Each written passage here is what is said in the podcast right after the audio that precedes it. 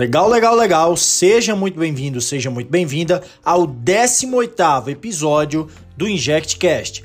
Meu nome é Francisco Neto e eu sou médico anestesiologista. Pessoal, no bolos de conhecimento de hoje, eu quero refletir um pouco com vocês a respeito da seguinte pergunta: O etomidato, afinal de contas, é seguro para ser utilizado em pacientes com sepse? Pessoal, nós sabemos que o etomidato continua sendo popular, bastante popular e amplamente utilizado tanto no centro cirúrgico quanto nas emergências, devido à sua dosagem simples, início de ação confiável e estabilidade cardiovascular. Todo mundo ama essa característica do etomidato. Etomidato é igual a cardioestabilidade.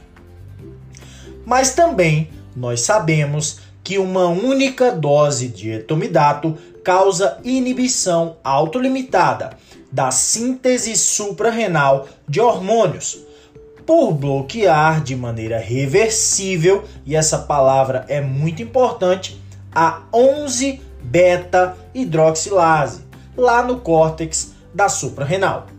E é aí aonde nasce um questionamento, uma verdadeira preocupação, eu diria até que é bastante significativa. Se o etomidato causa essa inibição, qual seria o potencial para dano em pacientes com choque séptico, que são pacientes que potencialmente dependem do cortisol endógeno. Uma pequena pausa para que você reflita, mas vamos tocar o barco. E aí, eu já te adianto que ainda há muito, mas muito debate sobre os riscos potenciais do etomidato. A literatura está significativamente dividida em relação a pacientes com sepse ou síndromes semelhantes à sepse. E por que que isso acontece, Francisco? Por que essa divisão? Porque nenhum dos trabalhos utilizados para levantar suspeitas em relação ao, ao etomidato, perdão, foi delineado ou tinha poder estatístico para observar seus efeitos. Muitos poucos pacientes foram arrolados em ensaios clínicos controlados e randomizados. E também nenhum estudo prospectivo, grande, randomizado, que tenha tido poder estatístico suficiente, adequado para detectar uma pequena diferença que seja na mortalidade ou na permanência hospitalar, em UTI, em ventilação mecânica. Isso não foi realizado até o momento. Percebe? O que a gente tem é que grande parte desses dados que nós temos até hoje surgiram de estudos observacionais, de artigos de revisão retrospectivos e de meta-análises que foram feitas sobre esses próprios trabalhos.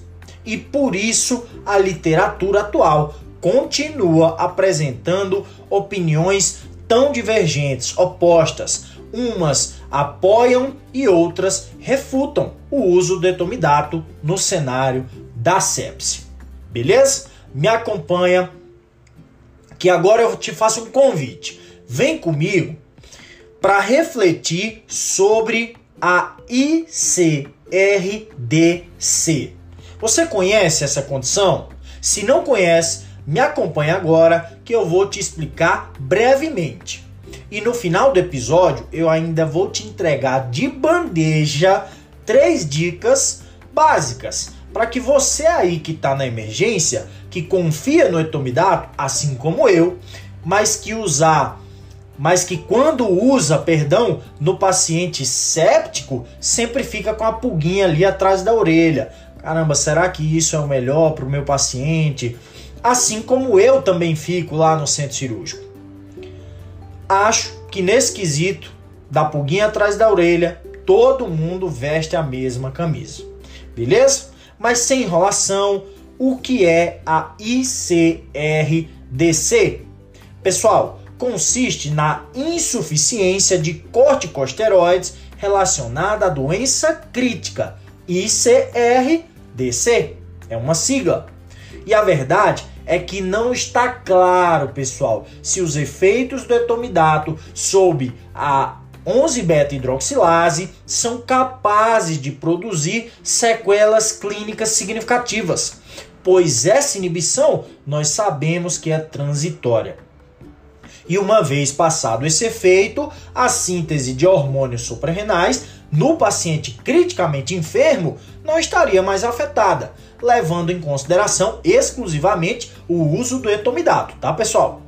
E sabemos também que a ICRDC, para não falar toda aquela terminologia, é mais complicada do que uma simples redução nos níveis circulantes de cortisol, provavelmente derivando até mesmo de uma disfunção ao nível do eixo central, hipotálamo hipofisário. Beleza? Francisco, agora é o seguinte, cara. Eu ouvi você falar que a inibição causada pelo etomidato é transitória. Meu amigo, joga no meu colo essa informação. Quanto tempo ela dura? Excelente pergunta, guardião. E agora guarda essa informação para não perder a viagem. A inibição da 11-beta hidroxilase, bonito o nome dessa enzima, né?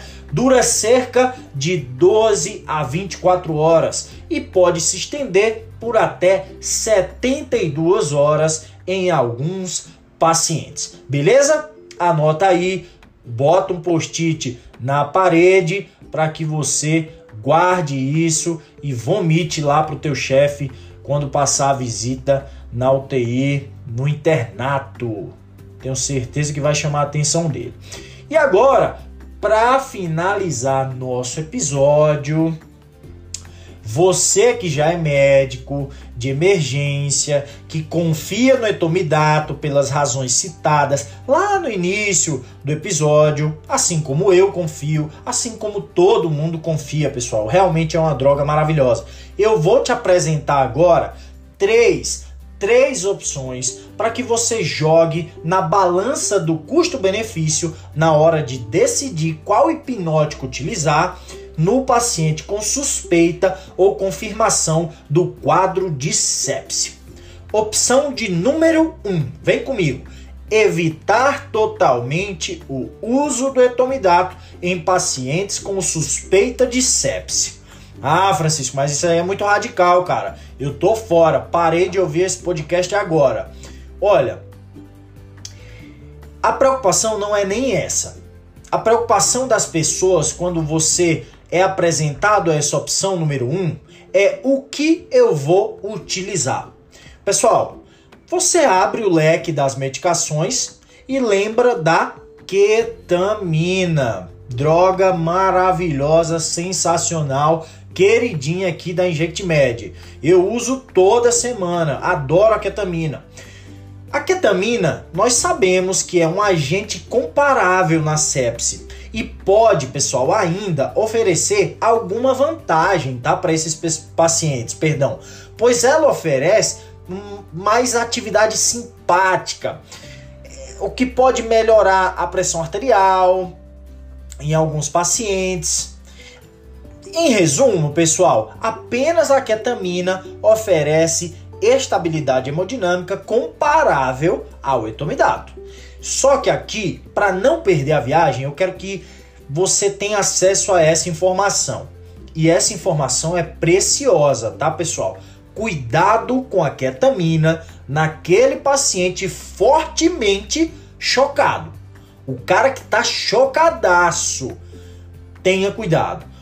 Dependendo da intensidade do choque, a ketamina pode sim vir a piorar a hemodinâmica do teu paciente causando hipotensão, diminuição do débito cardíaco, enfim. Mas isso é assunto para outro episódio. Eu quero que você continue aqui agora na opção número 2. Só grava que a ketamina no paciente fortemente chocado pode piorar a hemodinâmica do teu paciente, tá? Depois a gente explica por quê em outro episódio. Vamos lá? Tocar o barco? Opção de número 2, a segunda opção, para você médico da emergência aí, que está pensando em usar o etomidato na sua prática e o paciente está com suspeita de sepse. Opção número 2 agora, direto ao ponto, administrar rotineiramente glicocorticoides aos pacientes com choque séptico que receberam etomidato. E aqui, pessoal, sendo bem direto, tá? Estudos sobre a suplementação de corticosteroides em pacientes com sepse que receberão ou já receberam o etomidato têm gerado resultados duvidosos. Em resumo, não há evidências de que essa abordagem melhore os desfechos para o teu paciente. Beleza? Opção de número 3 para finalizar o nosso episódio aqui.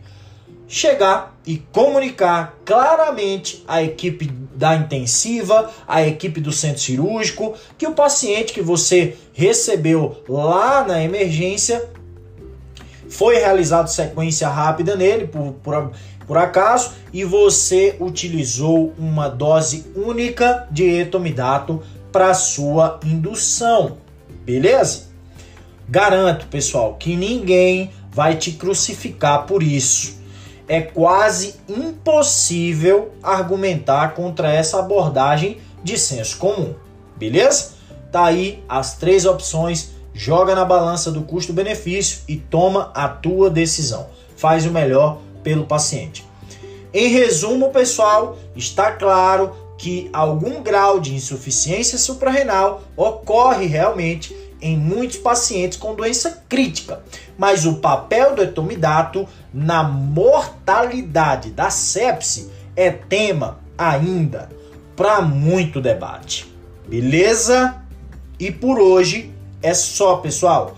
Guarda tudo isso aí na gaveta mental da InjectMed não deixa de conferir o nosso perfil lá no Instagram, inject.med, se inscreve no nosso canal do YouTube, InjectMed, e hoje eu vou ficando por aqui. Fiquem com Deus, porque Ele é a nossa melhor companhia, e até o próximo episódio do InjectCast.